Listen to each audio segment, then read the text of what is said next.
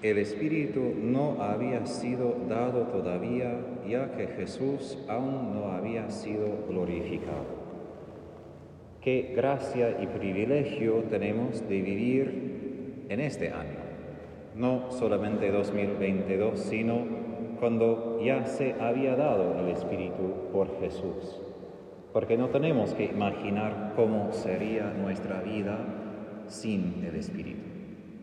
Es posible que recordamos los momentos quizás más oscuros de nuestra vida cuando hemos caído en pecado y hemos intentado vivir sin el Espíritu y no es nada fácil.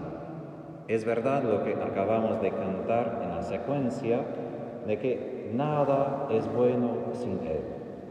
Nada. No simplemente alguna parte de la vida y algunos aspectos, sino sin el Espíritu todo cae en la muerte, todo se pone gris. Jesús en su encarnación, su prédica, su muerte, su resurrección y ascensión, tenía una sola meta. Todo esto era para darnos este Espíritu, o mejor dicho, devolvernos este Espíritu Santo porque fue el primer don que Dios dio a Adán a Eva. Sabemos en el Vaticano que hay la pintura, la imagen de Miguel Ángel, Dios intentando tocar con su dedo a Adán. Es lindo, obviamente, pero la Biblia no dice que Dios dio la vida como una chispa entre dedos, sino como esa resucitación, un momento de peligro cuando alguien tiene ataque de corazón, de poner aire boca boca. Menciono esto, esta imagen específicamente, no solo porque eso es lo que dice la Biblia, que Dios dio el aliento de la vida a Adán, sino si nosotros volvemos a la palabra adoración, pensamos en el momento de estar arrodillados frente de Jesús, y es verdad. Pero la palabra en latín tiene dos raíces, ad, que es como español a, frente de, hacia algo, y orare, orar, que tiene su raíz en boca. Adorar es estar boca a boca con Jesús. Es otra vez estar ahí en este momento original de Adán y Eva y recibir ese aliento del Espíritu Santo. Y por esto, la primera cosa que hace Jesús el día de la resurrección, en el Evangelio de San Juan, la paz esté con ustedes, reciban el Espíritu Santo. Y Jesús sopla sobre los apóstoles. Nosotros cuando estamos frente de Jesús en la Eucaristía, obviamente, estamos aquí para adorar a Él, pero la Eucaristía, aun siendo sacramento de su cuerpo y de su sangre, justo porque es de su cuerpo y de su sangre, es también sacramento del Espíritu Santo, porque Jesús a través de su cuerpo y sangre nos provee de vuelta ese Espíritu para nosotros. No simplemente para vivir en un lugar muy espiritual en nuestro ser, sino también en nuestra carne, en nuestros huesos, en nuestro ser. Y nuestra parte en la vida cristiana es permitir que este Espíritu Santo entre más y más al fondo de quienes somos. Un profesor en el seminario de los dominicos, él habló del mar. Uno está quizás nadando en el mar y entra la luz porque el sol brilla. Pero si uno entra en un submarino y baja y baja, la luz no llega. Y uno entra a tal punto que es total oscuridad. Lo mismo nosotros. Hay lugares en nuestra vida donde llega la luz, llega el Espíritu Santo. Y hay otros lugares donde no tanto. Hay más oscuridad. Y nuestra parte no es que nosotros tenemos que convertir oscuridad en luz, sino abrir todo esto hacia Dios. Santo Tomás de Aquino justo habla de que el pecado es en algún sentido la tragedia de que el sol está brillando y nosotros cerramos los ojos y decimos, es noche. Y de hecho, es pleno día. Pero nosotros preferimos imaginar que no es así. Y de hecho, cuando nosotros abrimos los ojos, San Juan de la Cruz dice que es tan fuerte la luz que hasta a veces nos ponemos ciegos otra vez, que de hecho no vemos nada porque Dios es tan brillante, tan hermoso, es como mirar al sol directamente, lo que yo intenté hacer como chico, no fue buena idea. Nos hace ciegos. Lo mismo con Dios. A veces no es que Dios está ausente, es justo que cuando intentamos ponernos frente de Él, frente de toda su luz, no somos capaces de recibir todo. Y por esto Dios preparó a nosotros por tantos años. ¿no? Es posible que Él habría bajado justo después de la caída de Adán y Eva y, y decir, bueno, los devuelvo el Espíritu Santo y todo está bien. Pero él sabe que necesitamos ajustar a nosotros mismos, disponernos a convivir con Él otra vez, a abrir todo lo que somos, todo lo que hacemos a Él. Y la diferencia entre el Antiguo Testamento y el Nuevo Testamento no es que simplemente el Espíritu estaba ausente y presente, porque como Dios no puede estar ausente, siempre está presente, la diferencia está en nosotros. Si miramos los jueces del Antiguo Testamento, tenían un carisma del Espíritu Santo por un momento a cumplir una misión específica. Y si leen todo el libro de los libros de los jueces, son jueces espantosos a veces, porque hacen una cosa buena y después hacen cualquier cosa. Son bastante raros, y puedo decirlo de verdad. Cuando leí por la primera vez, estaba yo de verdad sorprendido que esto está en la Biblia. Pero en el Nuevo Testamento, ¿qué es la diferencia? Ahora el Espíritu se hace presente de un modo estable, de un modo que acompaña toda la vida, no simplemente un momento puntual y después volvemos a la vida normal, sino San Pablo, San Pedro, los demás, habla de toda la vida en el Espíritu Santo. Y esto es nuestro desafío como cristianos. Obviamente todavía vivimos con pies en esta tierra, vivimos nuestra vida humana, pero es de no volver al Antiguo Testamento. Y eso es una cosa que dijo en este momento Cardenal Ratzinger, Papa Benedicto, cuando era obispo en Alemania, dijo que la diferencia entre Antiguo y Nuevo Testamento no es una diferencia meramente de tiempo cronológico, porque de hecho, si miramos el mundo, si ha mejorado después de Jesús, si miramos el siglo pasado, no parece que ha mejorado tanto en algunos aspectos.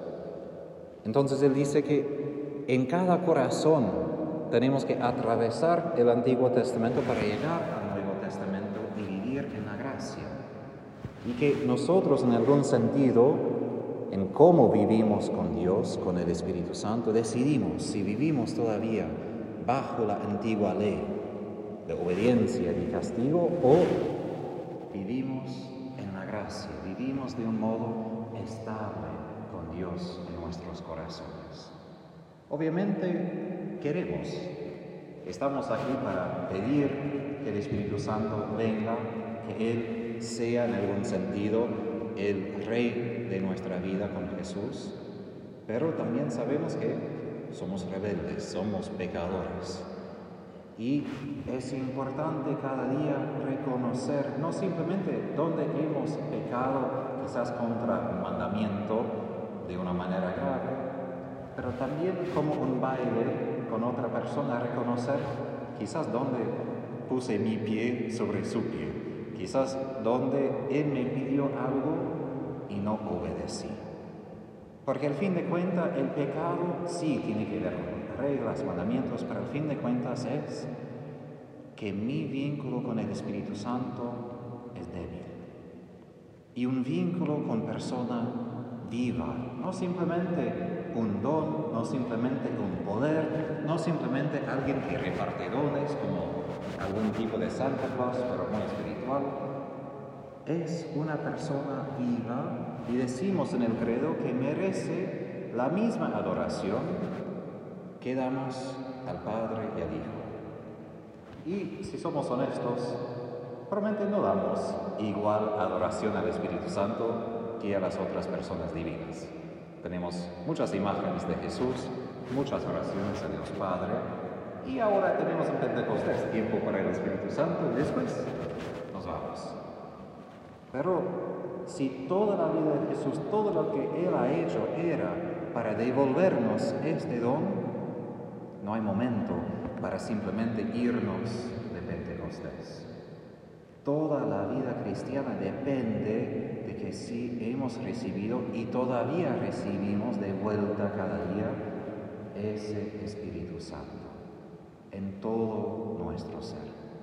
Y por esto tenemos el privilegio de no vivir antes de su venida, sino después.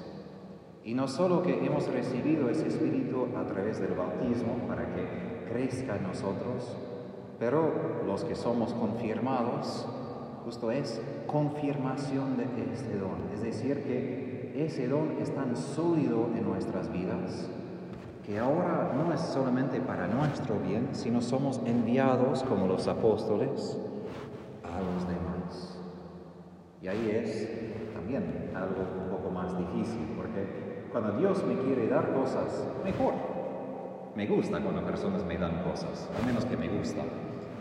Pero cuando Dios empieza a empujarme y decir, pero vaya a esta persona y habla, o haz esto, no siempre estoy tan feliz cuando me pide.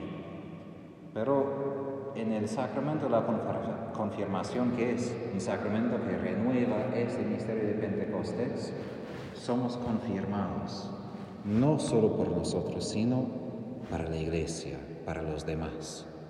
Y si el mundo está mal, y sí está mal, necesita el Espíritu Santo ¿Y de dónde viene el Espíritu Santo? De Jesús y de su cuerpo. ¿Quiénes somos nosotros? Obviamente podemos criticar lo que hacen los demás, podemos quejarnos de lo que está pasando en el mundo, pero más que todo depende de nosotros si seremos fuentes de ese espíritu con los demás. Y así hay dos maneras de traducir el Evangelio. Jesús que dice, de sus entrañas brotarán manantiales de agua viva, que o refiere al Mesías, obviamente, pero también algunos padres de la iglesia hablaban de que esto es también algo que aplica a nosotros, de que de nosotros, los creyentes, quienes tenemos fe firme, debe brotar ese don del Espíritu por los demás. Ahora, ojo, que esta agua viva brotó de Jesús cuando fue traspasado por la lanza. Entonces, no es simplemente que el Espíritu brota siempre en momentos felices y alegres. Puede brotar en momentos de sufrimiento y de dolor. Pero esta es nuestra misión. Humildes cristianos, quizás no tan santos en nuestras propias mentes, pero recipientes de este Espíritu. Y esa es la, es la misión. Si fue la misión de Jesús recibir y compartir ese espíritu, no tenemos otra misión, recibir y compartir mismo espíritu. Y el último ejemplo para esto es, un sacerdote me dio el ejemplo de lo que es la unción.